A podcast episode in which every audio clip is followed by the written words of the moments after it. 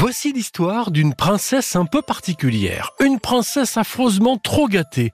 Le cadeau de la princesse qui avait déjà tout est un livre d'Hubert Benkemoun qui figure dans la grande bibliothèque Albin Michel Jeunesse. L'histoire est lue par Fabrice Barque, responsable du secteur jeunesse à la médiathèque Jean-Pierre Melville à Paris dans le 13e arrondissement. Ce jour-là, au-dessus du Grand Palais, le ciel hésitait. Depuis la nuit, il s'était chargé de gros nuages sombres et pour le moment, il n'avait pas encore choisi entre la pluie et la neige. Mais ce jour-là, le ciel n'était pas le seul à hésiter. Dans le palais, les préparatifs pour l'anniversaire de la princesse Latika allaient bon train. On le fêterait dans trois jours et un festin incroyable s'organisait. 50 cuisiniers, les meilleurs du pays, travaillaient sans relâche autour des fourneaux spectacle grandiose serait donné en l'honneur de la fille unique du roi Hector. Plus de 200 musiciens et danseurs accordaient leurs instruments et répétaient leurs pas de danse. On armait déjà les fusées du grand feu d'artifice qui serait tiré à la fin de cette mémorable soirée.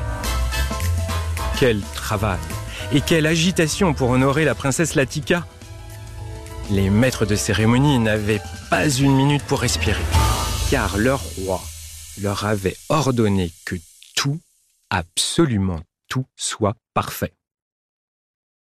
Pourtant, ce jour-là, le roi Hector savait que tout pouvait être raté. Malgré le festin, la fête, le spectacle, il manquait quelque chose. Quelque chose de plus important que les plus belles des musiques, que les plus succulents des gâteaux d'anniversaire. Il manquait le cadeau. Que pouvait-on offrir à celle qui avait déjà tant? Se lamentait Hector en arpentant les kilomètres de couloirs de son immense palais. Ma fille, mon étoile, pour ton anniversaire, j'ai pensé à une robe qui chanterait à chacun de tes pas. Encore une robe? Mais mon père, j'en ai dans mon armoire, autant qu'il y a de jours dans l'année. Alors, une lorgnette astronomique, une belle, qui te permettrait de voir jusqu'en Amérique. Hum, pourquoi observer l'Amérique à travers un petit trou? L'Amérique, je l'ai déjà visité trois fois l'an dernier. Alors, que dirais-tu d'un nouveau pur sang, un blanc tout doux, aussi blanc et aussi doux qu'un sorbet noix de coco Cela te plairait? Il te suffit de décider, ma fée, mon cœur, ma déesse. Mon père, j'ai plus de chevaux dans nos écuries que je ne pourrai en monter toute ma vie. Alors quoi, Latika? Ma lumière, ma chaleur, je t'en prie, dis-moi ce qui te ferait très plaisir. Insista Hector vraiment à court d'idées.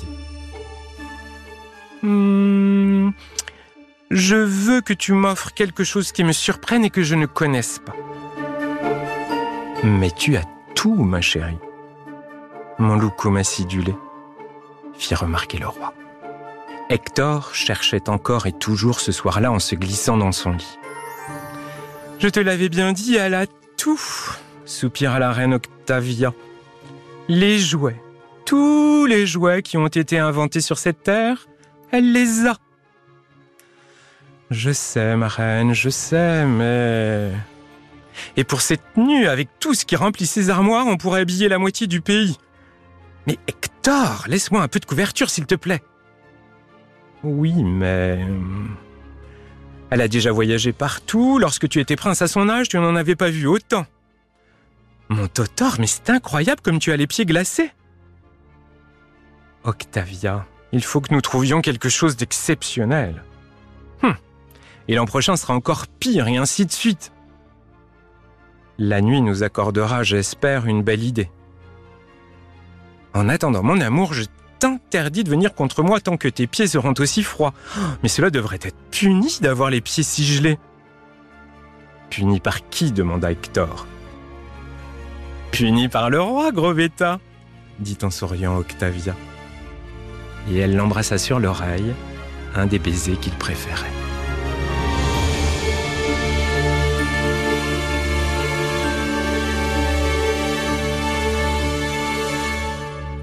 Le ciel s'était décidé dans la nuit, et il avait choisi la pluie. Le roi Hector aussi s'était décidé, mais il refusa de dévoiler le cadeau qu'il comptait offrir à sa fille le lendemain. Il se désintéressa des préparatifs de la grande fête et il fit préparer son cheval Peccadillus en fin de matinée. Sans escorte, sans explication, il s'éloigna du château et prit la direction de la sombre forêt. Il s'y enfonça au pas, seul, tout seul. Aucun roi ne faisait jamais ça.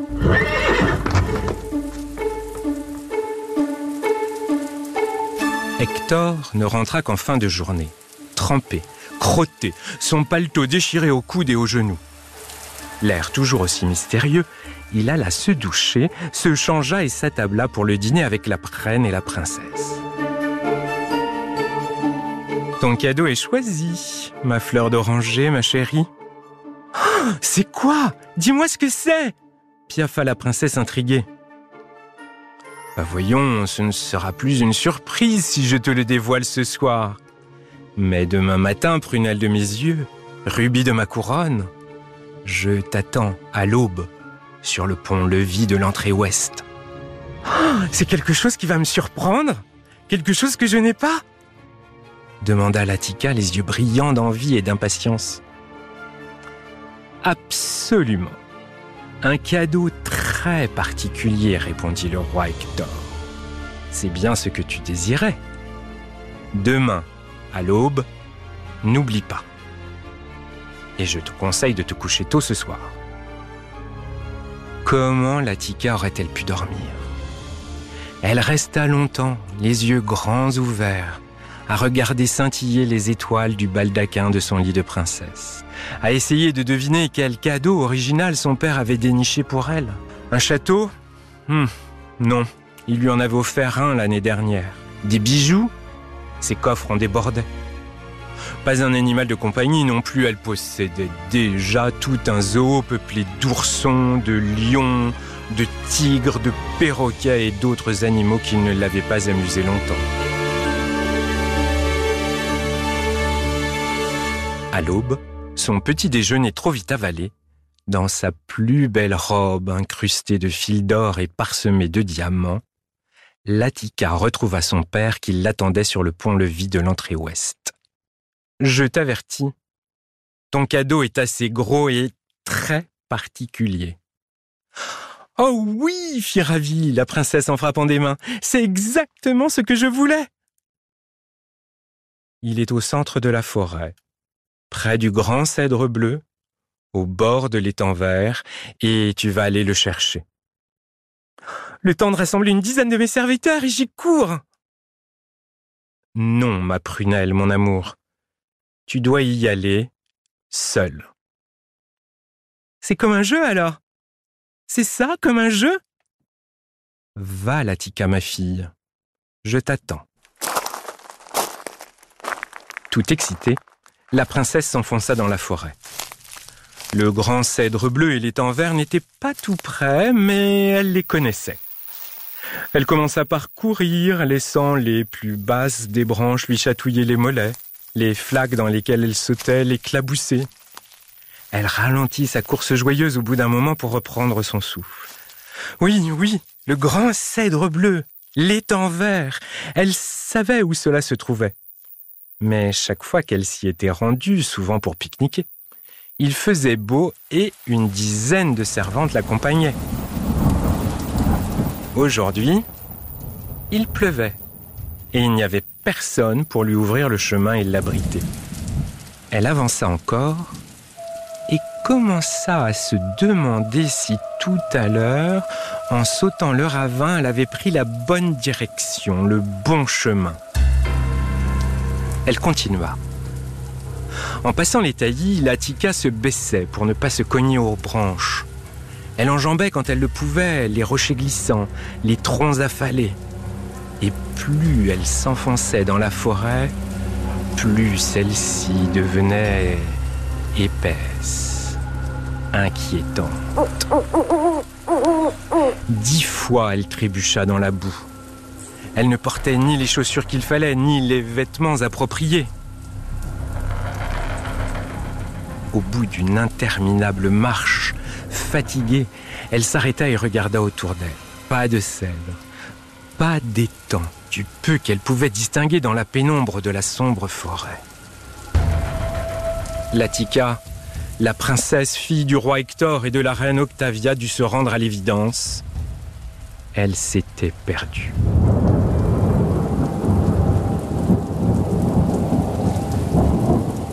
Elle essaya de ne pas écouter son cœur qui battait, qui battait. Tenta de se convaincre que c'était la pluie et non des larmes qui coulaient sur ses joues. Mais elle savait bien qu'elle se mentait. Elle décida de marcher droit devant elle, de se guider au peu de lumière qui filtrait dans la ramure des arbres. Il y aurait bien une fin à cette maudite forêt. Un pas devant l'autre, et puis un autre, et puis encore un autre. Elle ne se préoccupait plus des branches qui déchiraient sa jolie robe de princesse, de celles qui la giflaient. Elle tentait de ne pas entendre les mille millions de bruits qui peuplaient la forêt. Mais elle les entendait. Elle n'entendait même que cela. Elle se mit à courir. Un loup? Un ours? Elle ne voulait pas savoir. Courir plus vite qu'elle n'avait jamais couru. Latika avait peur, si peur. Elle n'avait jamais connu la peur. Elle courut ainsi jusqu'au bout de ses forces, tombant encore, se relevant toujours. Sa robe de princesse, sa belle robe d'or et de diamants, n'était plus qu'une guenille dont on n'aurait même pas voulu pour faire un chiffon à poussière. Brusquement, par hasard, elle découvrit l'étang vert. La ramure du cèdre majestueux se dressait sur sa rive.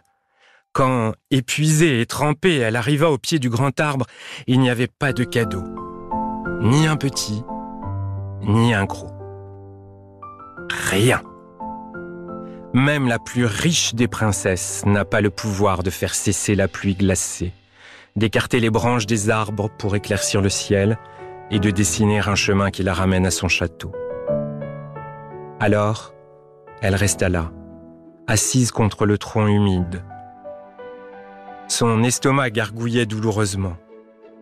Elle ne connaissait pas cette brûlure qui serrait si fort son ventre. Latika n'avait jamais connu la faim. Ses dents, d'abord, en claquant, puis son corps griffé. Tout tremblait, tout frissonnait. Elle avait si froid, si froid. Jamais Latika n'avait ressenti cela.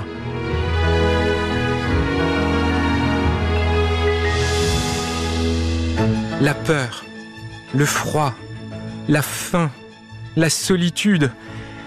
Il n'existe rien de pire au monde qu'une enfant perdue, épuisée, presque nue, affamée et seule dans la grande et sombre forêt. Elle entendit une branche à quelques mètres. Un animal l'avait-il suivi?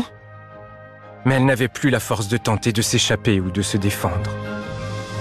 Le bruit approchait, approchait encore.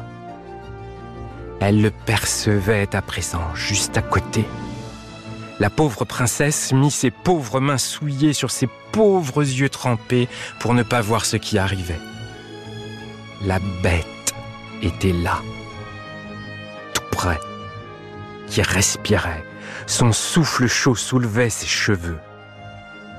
Et puis, comme rien ne se passait, au bout d'un long moment, Latika osa regarder. Pécadius Le cheval de son père? Et debout à côté qu'il observait tristement, se trouvait le roi Hector. Souffla-t-elle. Tu voulais quelque chose que tu n'avais pas Que tu ne connaissais pas Papa Je t'ai offert un cadeau qui m'a coûté incroyablement cher, ma fille. Papa Je t'ai offert la faim, le froid, la peur et la solitude. Depuis ton entrée ici, dans cette grande forêt, je t'ai suivi, pas à pas. Quand tu as passé le ravin et que tu t'es trompé de chemin, j'étais là. À chaque instant, j'étais là, prêt à intervenir en cas de grave danger. Je me trouvais quelque pas derrière toi, alors que tu enjambais les troncs ou les rochers. Tout comme lorsque tu t'es mise à pleurer ou à frissonner. Cent fois, je me suis forcé à ne pas me précipiter vers toi pour te consoler et te réchauffer. Oui, princesse, ton cadeau si particulier m'a beaucoup coûté. Pour chacun de tes pas, à chacune de tes larmes. Je n'ai jamais rien payé d'aussi cher de toute ma vie. Hector se baissa pour étreindre sa fille.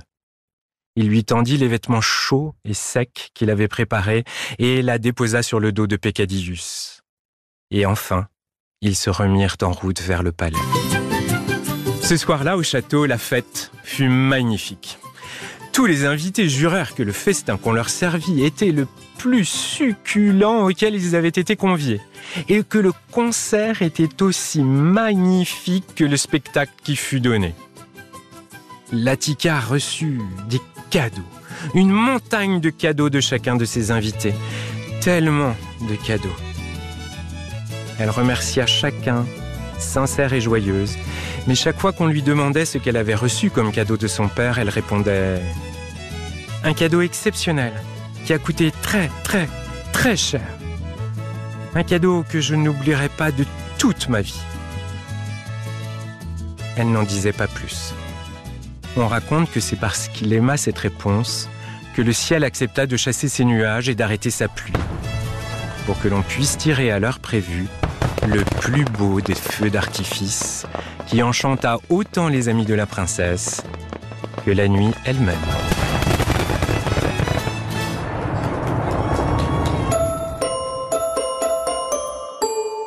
Le cadeau de la princesse qui avait déjà tout, un livre d'Hubert Benkemoun paru aux éditions Albin Michel Jeunesse. Il est élu par Fabrice Barque, responsable du secteur jeunesse à la médiathèque Jean-Pierre Melville à Paris, dans le 13e arrondissement. Tu peux retrouver cette histoire et des dizaines d'autres dans l'application RTL ou sur tes plateformes favorites. On se retrouve très vite pour une nouvelle histoire.